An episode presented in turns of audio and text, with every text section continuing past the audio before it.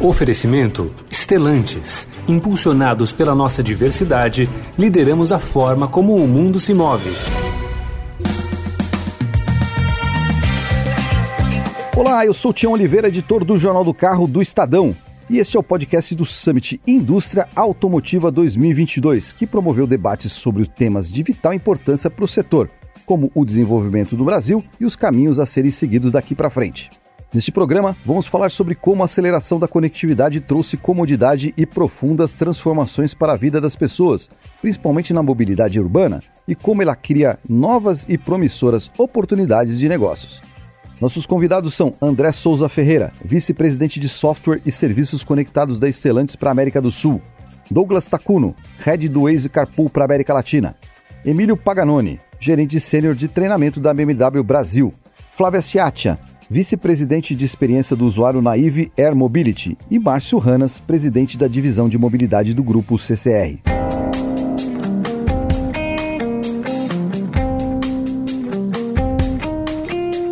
Com a chegada do 5G ao Brasil, a tendência é de que os veículos passem a ser muito mais inteligentes e se transformem em modais multiuso. Além disso, o carro voador, que até recentemente era coisa de filme de ficção científica, está muito próximo de virar realidade. André Ferreira acredita que o avanço no desenvolvimento de softwares, incluindo os aplicativos para celular que interajam com os veículos, será algo cada vez mais corriqueiro. Segundo o vice-presidente de software de serviços conectados da Stellantis, já é possível atualizar vários sistemas do veículo da mesma forma como ocorre com os celulares, o que melhora a experiência do usuário. Os veículos estão sendo atualizados, né? O que está acontecendo é o cliente, depois de um, um, um ano, depois de alguns meses, ele começa a, a ter a possibilidade até mesmo de ter uma percepção de um veículo novo, porque você vai poder atualizar o veículo assim como atualiza o celular, né? A gente já faz isso hoje, né? Nesses veículos, você citou o caso da Toro, onde a gente traz esse tipo de, de, de recurso para manter o veículo atualizado, entregar novas, novas é, funcionalidades para o veículo, melhorando sempre a experiência do cliente.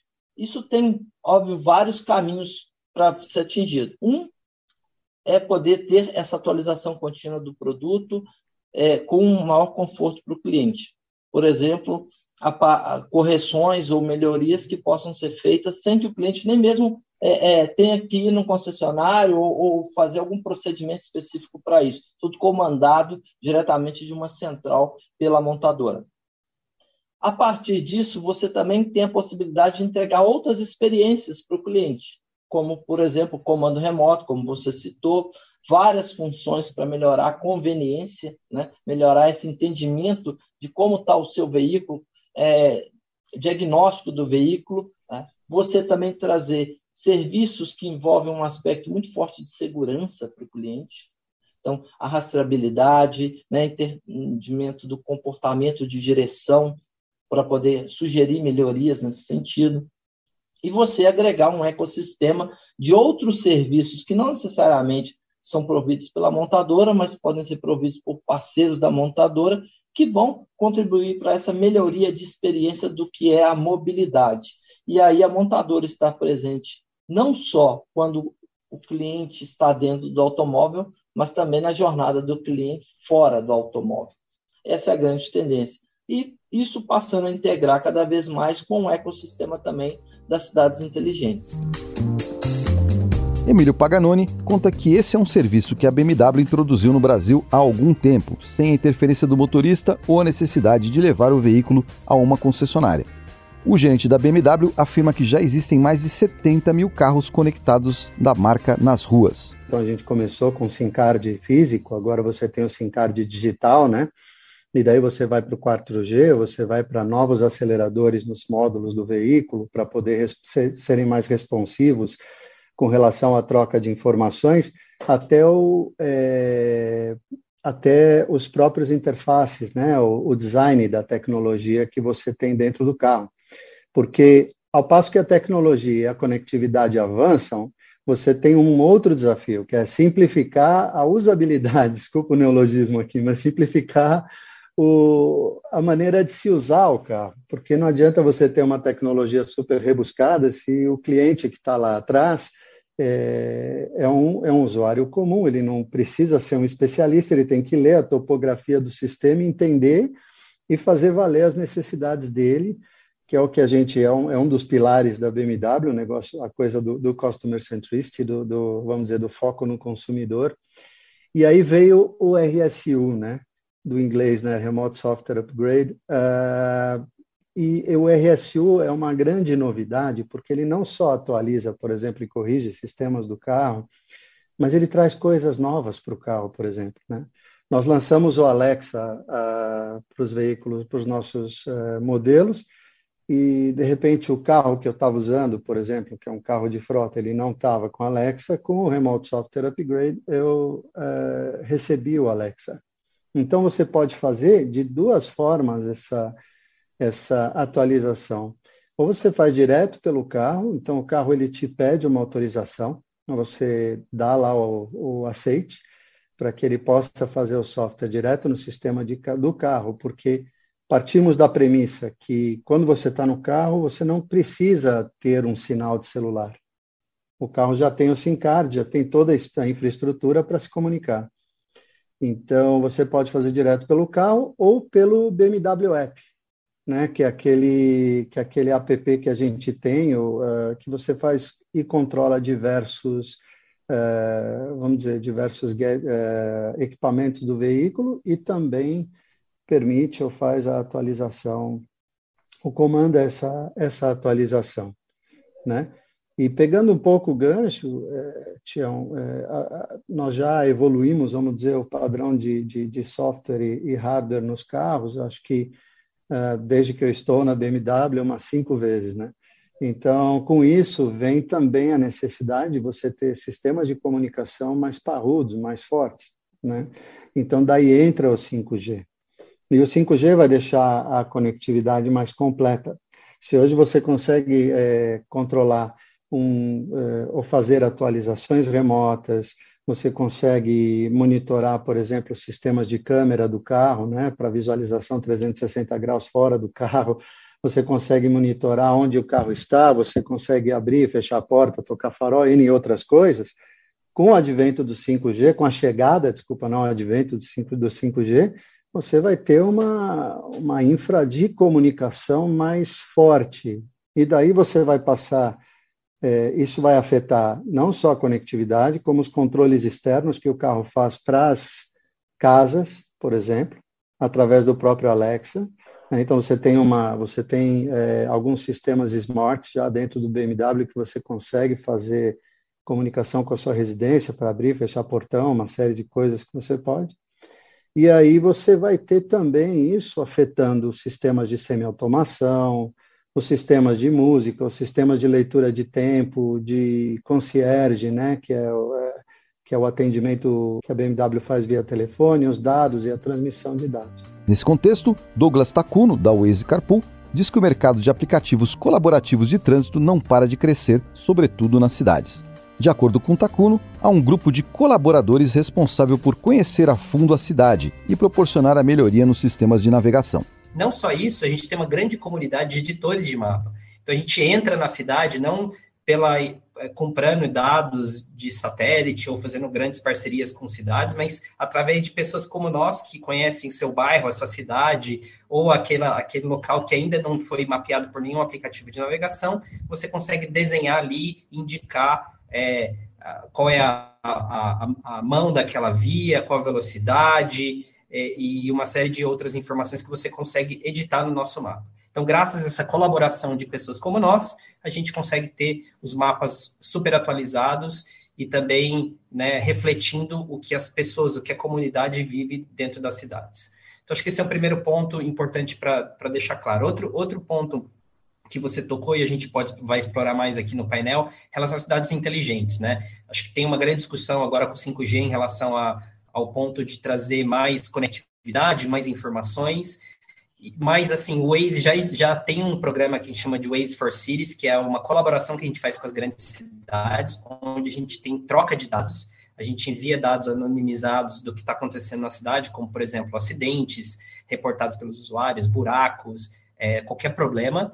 E também a gente também consegue olhar e falar é, receber informações das cidades, como por exemplo, ah, vai ter uma matona na cidade de São Paulo e vai, essas vias vão ser fechadas por esse período, né? Isso consegue refletir no mapa e os usuários terem uma melhor experiência. Então, essa é, via de mão dupla a gente também consegue trocar com as cidades. Mas o mais importante quando a gente fala de smart cities e cidades conectadas, a gente imediatamente relaciona a tecnologia ou 5G ou faróis que vão ser automaticamente equilibrados, etc., né? É, mas o que a gente percebe na prática é que as cidades precisam ter uma cultura de, de smart city que é que vai além da tecnologia, né? Então a gente fala assim, a gente já dá dados para as cidades. Agora as cidades têm que pegar aquele dado processar, agregar com outras fontes e fazer com que aquela informa aquele dado gere insights, informações para que as cidades tomem é, é, ações em cima delas ou criem políticas públicas em cima delas. Então, não é só sobre tecnologia, mas sim também uma cultura de dados e uma cultura de como você vai agregar toda essa grande, é, esse big data que vai ser gerado para as cidades e realmente gerar é, valor para a população ali no final do, do dia. Né? Então, esse também é outro ponto que a gente provavelmente vai explorar, explorar um pouco mais. Flávia Ciatia, da IV Air Mobility, afirma que, graças ao rápido avanço das novas tecnologias automotivas, o início da operação de carros voadores está próximo. De acordo com ela, os protótipos já estão sendo produzidos. Assim, a expectativa é de que o primeiro modelo funcional esteja pronto já em 2026. Não, não vai demorar muito não. É, no, nosso caso, né, a gente está em processo de desenvolvimento do, do veículo agora e a entrada em serviço é esperada para 2026. Parece longe, mas está quase aí. É, a gente está desenvolvendo aí uma série de, de protótipos e testes para fazer tudo isso acontecer, né?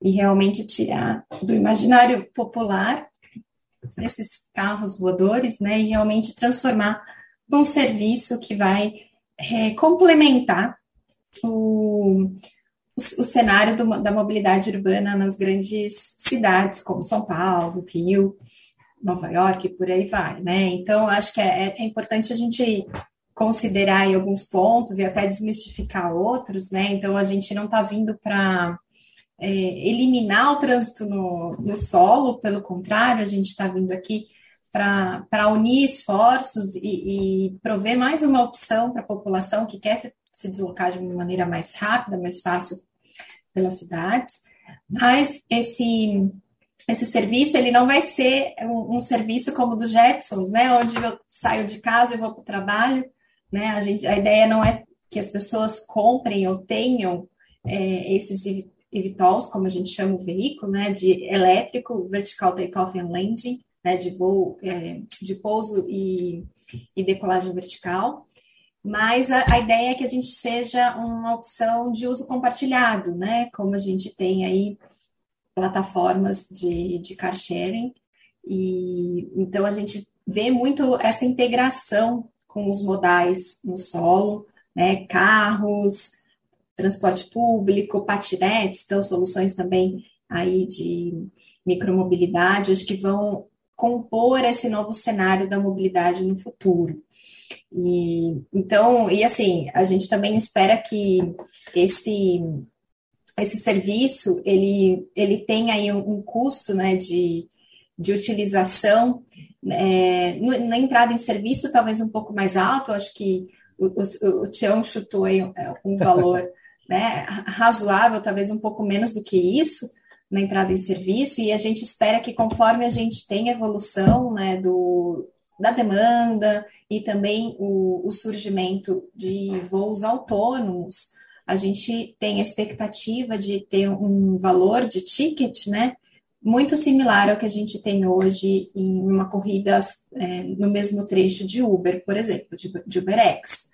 Então, é, é, algo que a gente imagina que, que vai prover para a população uma alternativa bacana, para diversos usos, né? Seja para chegar no aeroporto, seja porque você quer chegar mais cedo em casa, é aniversário do seu filho, seja porque você tem uma consulta médica e você tem que atravessar a cidade, e isso vai trazer, então, aí flexibilidade, vai prover também é, oportunidades né, para as pessoas. Então, a gente também é uma empresa centrada nas pessoas, aí como alguns de vocês citaram, E, e, a gente fez muitas pesquisas para entender quais são as dores da mobilidade urbana, né? E entender um pouquinho por que, que as pessoas se deslocam.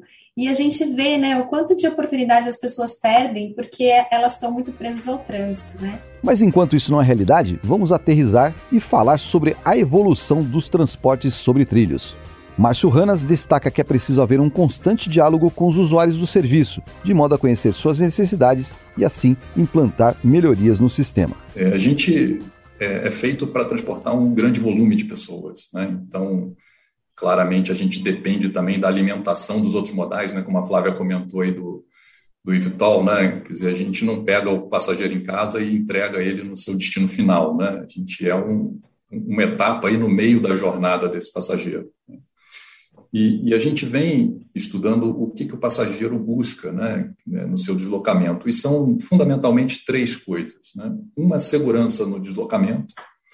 É, a outra, ele busca ter uma melhor experiência, né, desde que sai de casa até chegar no seu destino. É, e também tem já uma, um, um, desejo, uma demanda por um transporte sustentável, né? E a gente vê, enfim, o crescimento também de, de, de, da micromobilidade, né? Com bicicleta, com patinete, enfim, pessoas buscando alternativas sustentáveis no seu deslocamento.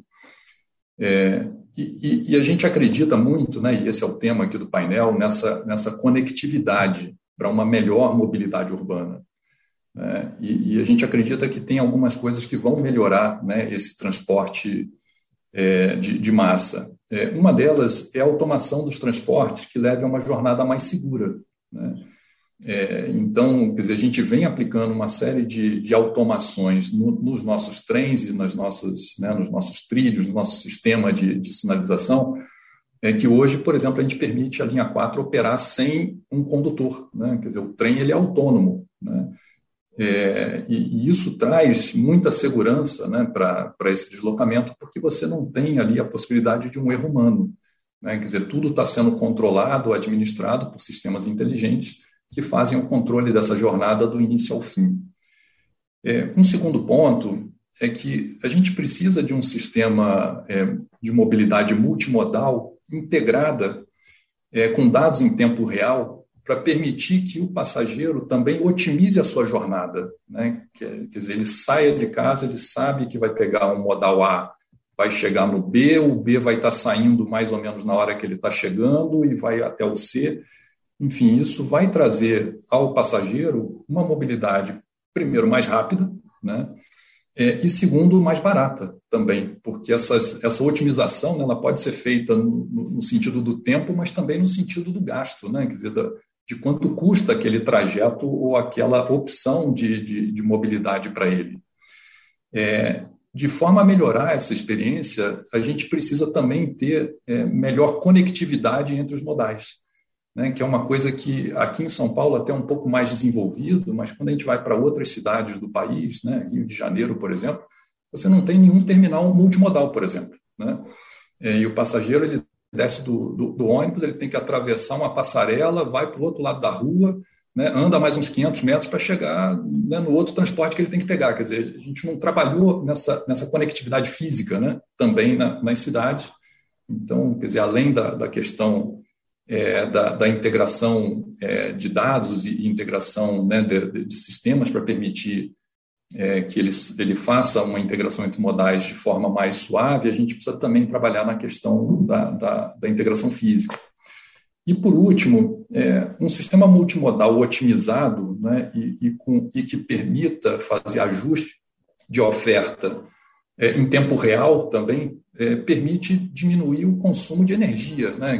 E aqui eu falo de energia de forma ampla. Né? Com essa grande quantidade de dados, o consumidor pode ficar receoso de ter suas informações rodando por tantos sistemas. André Ferreira da Estelantes garante que, por causa das leis de proteção de dados existentes no Brasil, o usuário pode ficar tranquilo em relação à sua privacidade. Primeiro, entender que a gente, a solução que nós usamos hoje no Brasil, é uma solução é, desenvolvida mundialmente e que respeita não só a LGPD, como a GDPR, por exemplo, na Europa, que tem, inclusive, um, uma questão de data privacy ainda mais complexa do que a, a lei brasileira. brasileira. É, dentro dessa visão, Hoje você tem dados que são usados seguindo o princípio de legítimo interesse e que não afetam a privacidade do cliente, mas buscam uma, melhorar a questão de segurança, aspecto de segurança para o cliente. Né? Para os outros dados que eventualmente possam é, infringir alguma questão de privacy, no processo de habilitação, o cliente, que a gente chama de enrollment, né, no processo de ativação do serviço, o cliente tem a possibilidade de fazer, o, dar o consentimento para determinadas informações, ok? E essas informações, obviamente, são coletadas e seguem esse processo de, de consentimento definido junto ao cliente, que pode, pode inclusive ser alterado. É, e mesmo, essa é uma preocupação tão grande, que mesmo para os casos onde você tenha o consentimento, existe a possibilidade do cliente é, criar momentos, vamos dizer assim, de onde esse dado não seja coletado. No Brasil, desde 2020, a Lei Geral de Proteção de Dados obriga as empresas a investir na proteção dos dados pessoais dos usuários. E tem muito mais. Confira todos os podcasts do Summit Indústria Automotiva 2022 nos principais tocadores de podcasts e plataformas de streaming.